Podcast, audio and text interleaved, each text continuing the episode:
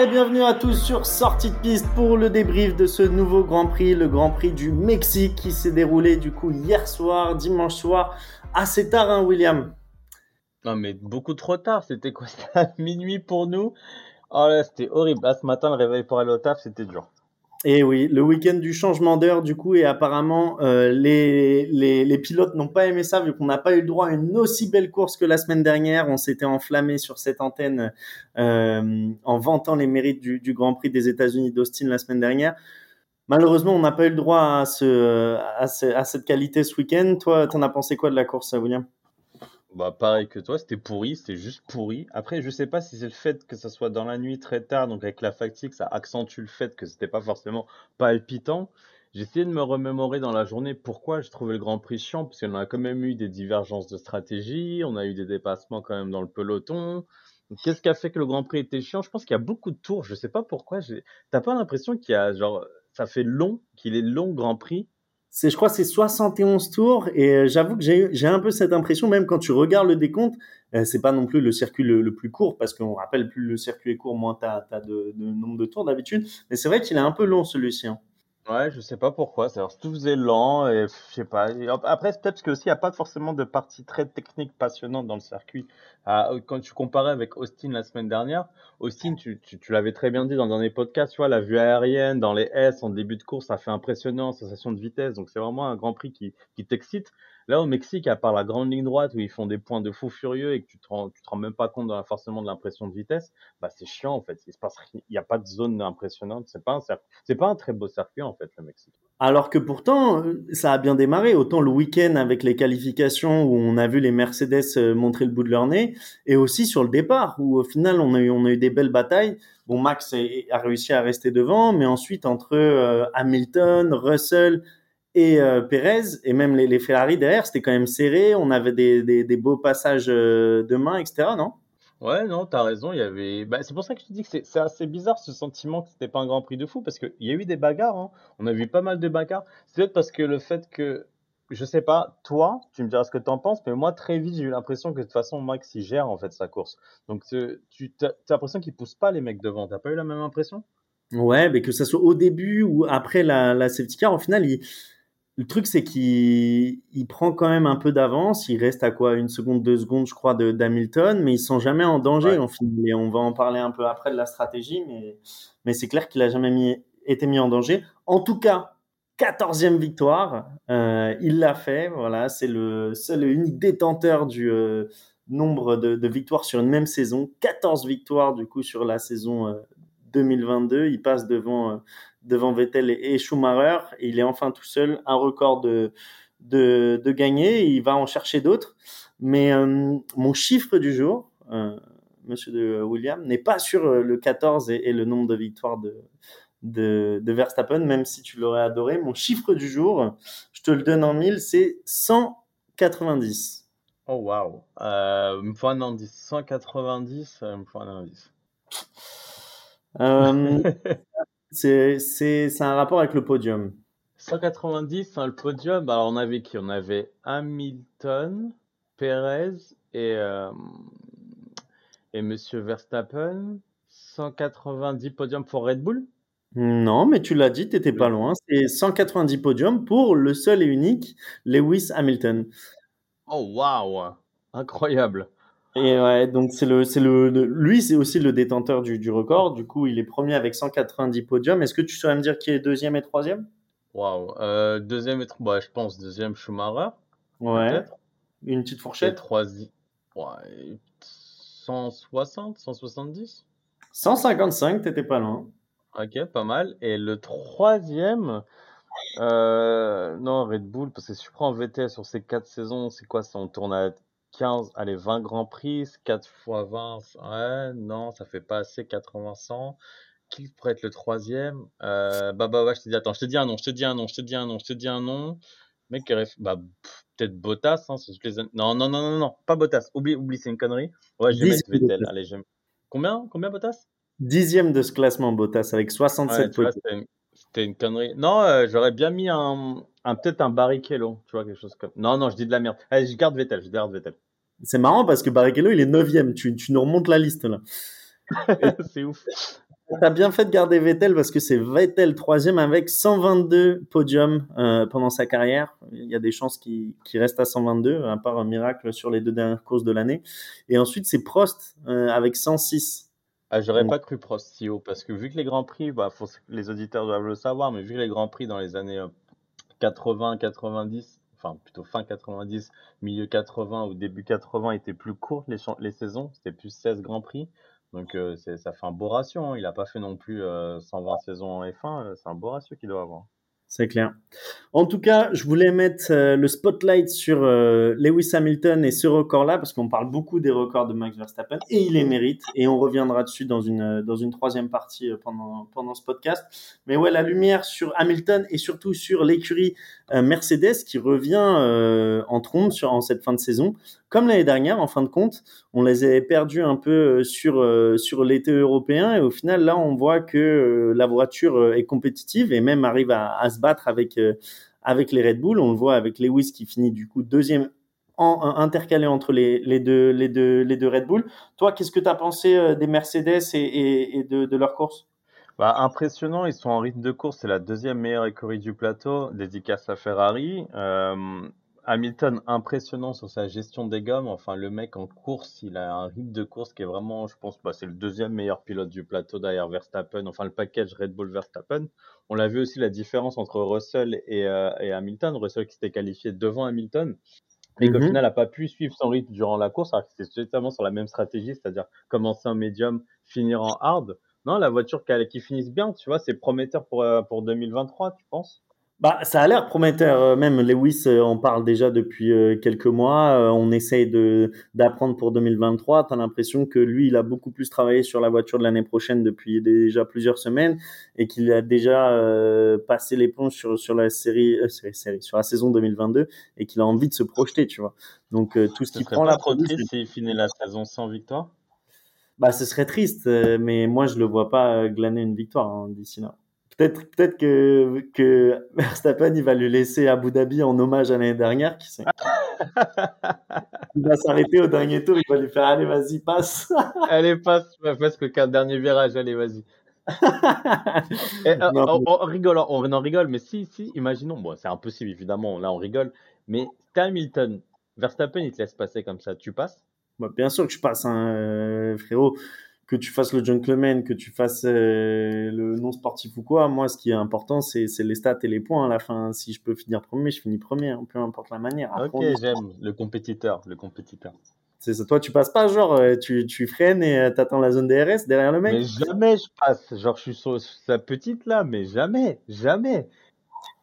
Ah et certains qui disaient que la stratégie de, de, de Mercedes, du coup, medium hard était trop soft sans faire de, de vilain Qu'est-ce que est-ce que est-ce qu'il pouvait prétendre à plus au final? Parce que oui, tu peux ne pas être satisfait en finissant deuxième et quatrième, mais est-ce que tu peux réellement faire plus? Bah, honnêtement, sur le papier, c'était même la stratégie de Pirelli. Ils ont commencé la course, c'était quasiment la meilleure stratégie à faire. Medium, hard, mais sauf qu'on l'a très vite remarqué en fait avec Verstappen, c'est que la dégradation des pneus était beaucoup moins importante que prévu et les softs duraient longtemps. Donc en fait, Red Bull a réussi à faire la même stratégie avec soft, medium, donc avec des pneus beaucoup plus performants. Et déjà, euh, c'est pas la première fois qu'on a vu ça. Je crois que c'est à Zandvoort qu'on a vu aussi que la Mercedes avec les hards, c'est, enfin, comme si elle était sur de la glace. Je pense qu'ils ont voulu être trop conservateurs.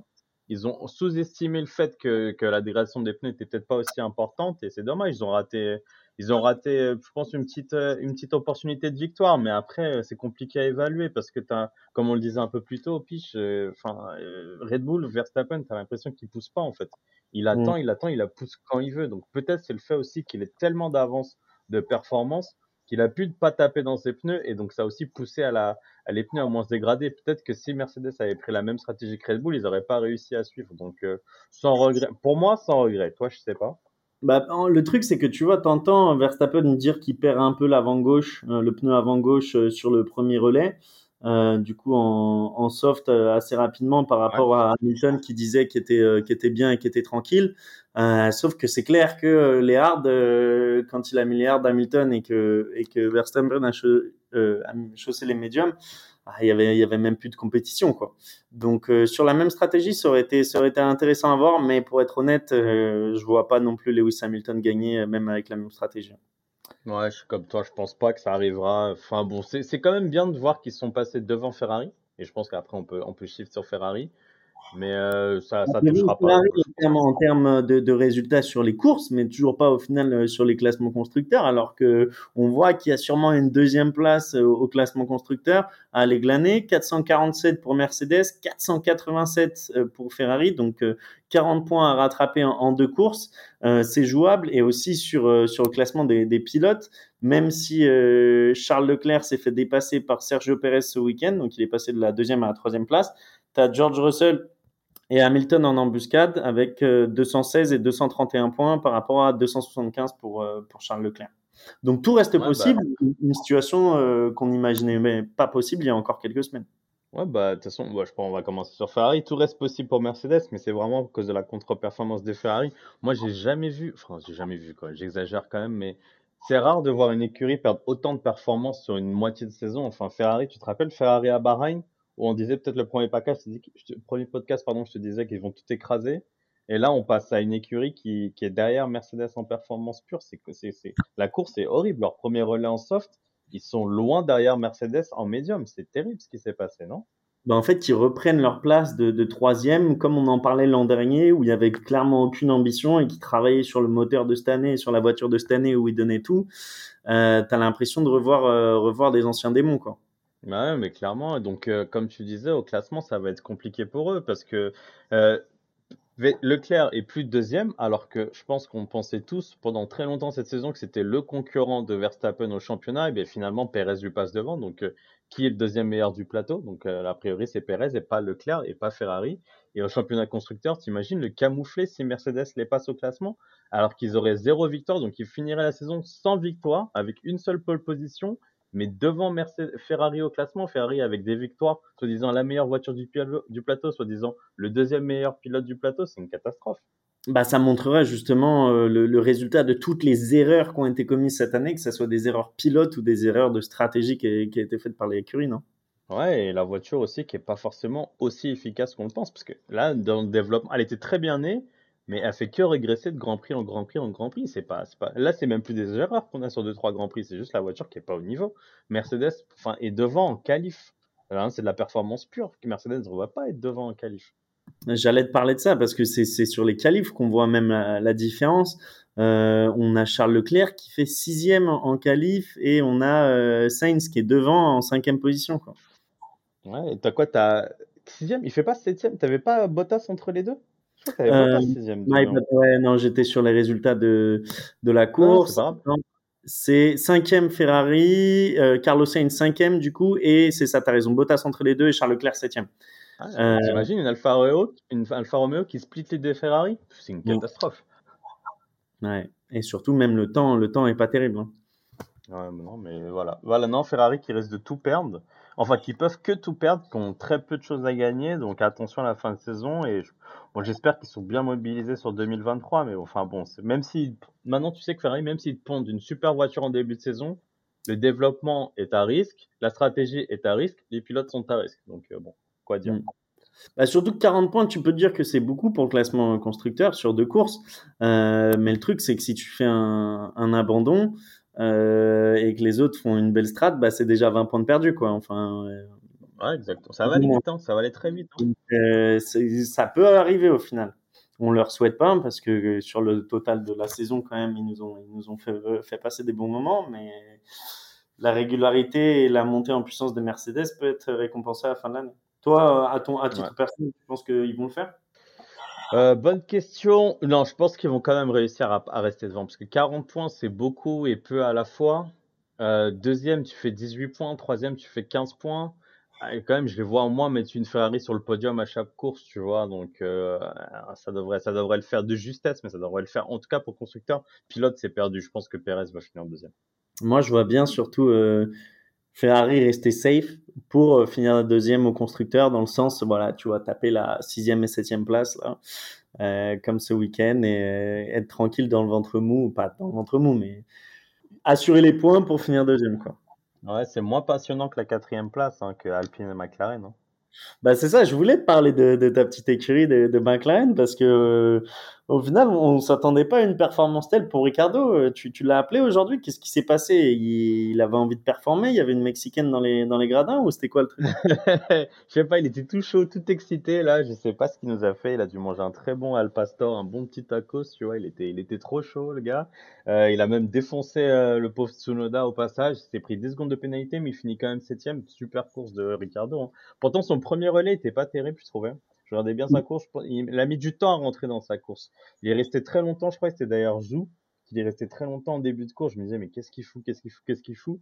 Et petit à petit, il a déroulé, il a pris confiance, je pense qu'il s'est lâché. super, on a besoin de Ricardo. Hein. Si tu regardes le total de... J'ai pas les points devant les yeux, mais je pense que 80-85% des points cette année de McLaren, c'est Norris. Donc là, on a besoin de lui. On a vraiment besoin de lui.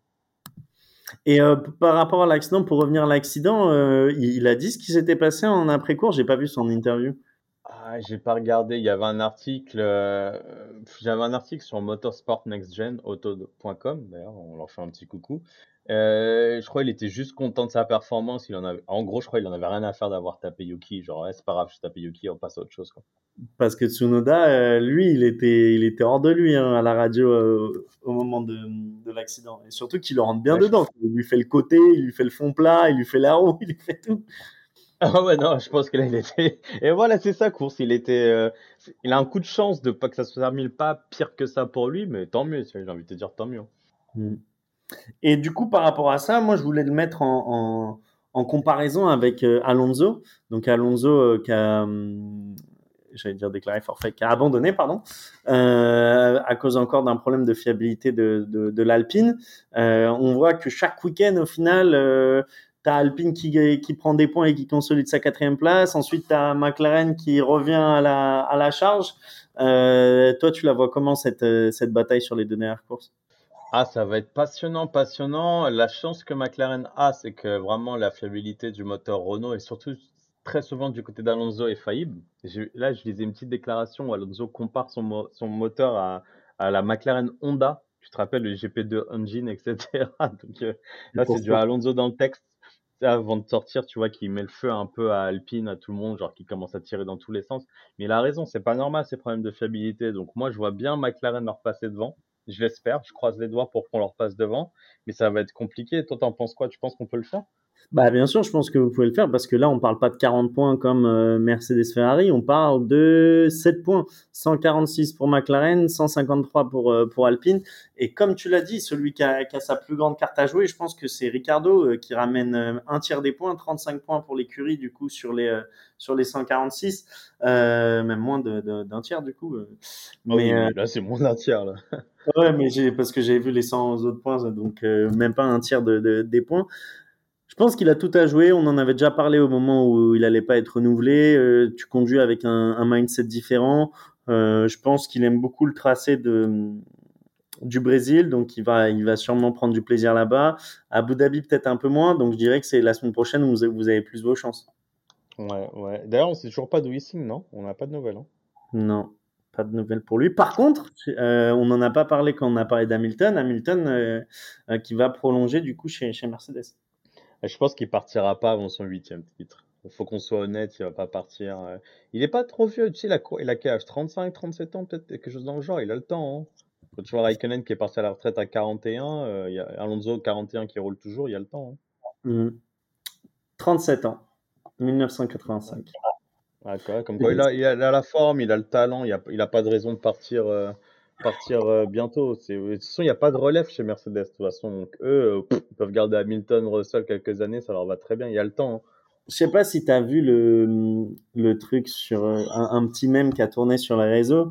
c'était entre Vettel et Schumacher. C'était gagne son premier son premier championnat à 22 ans, je crois, ou je sais plus ce que c'était.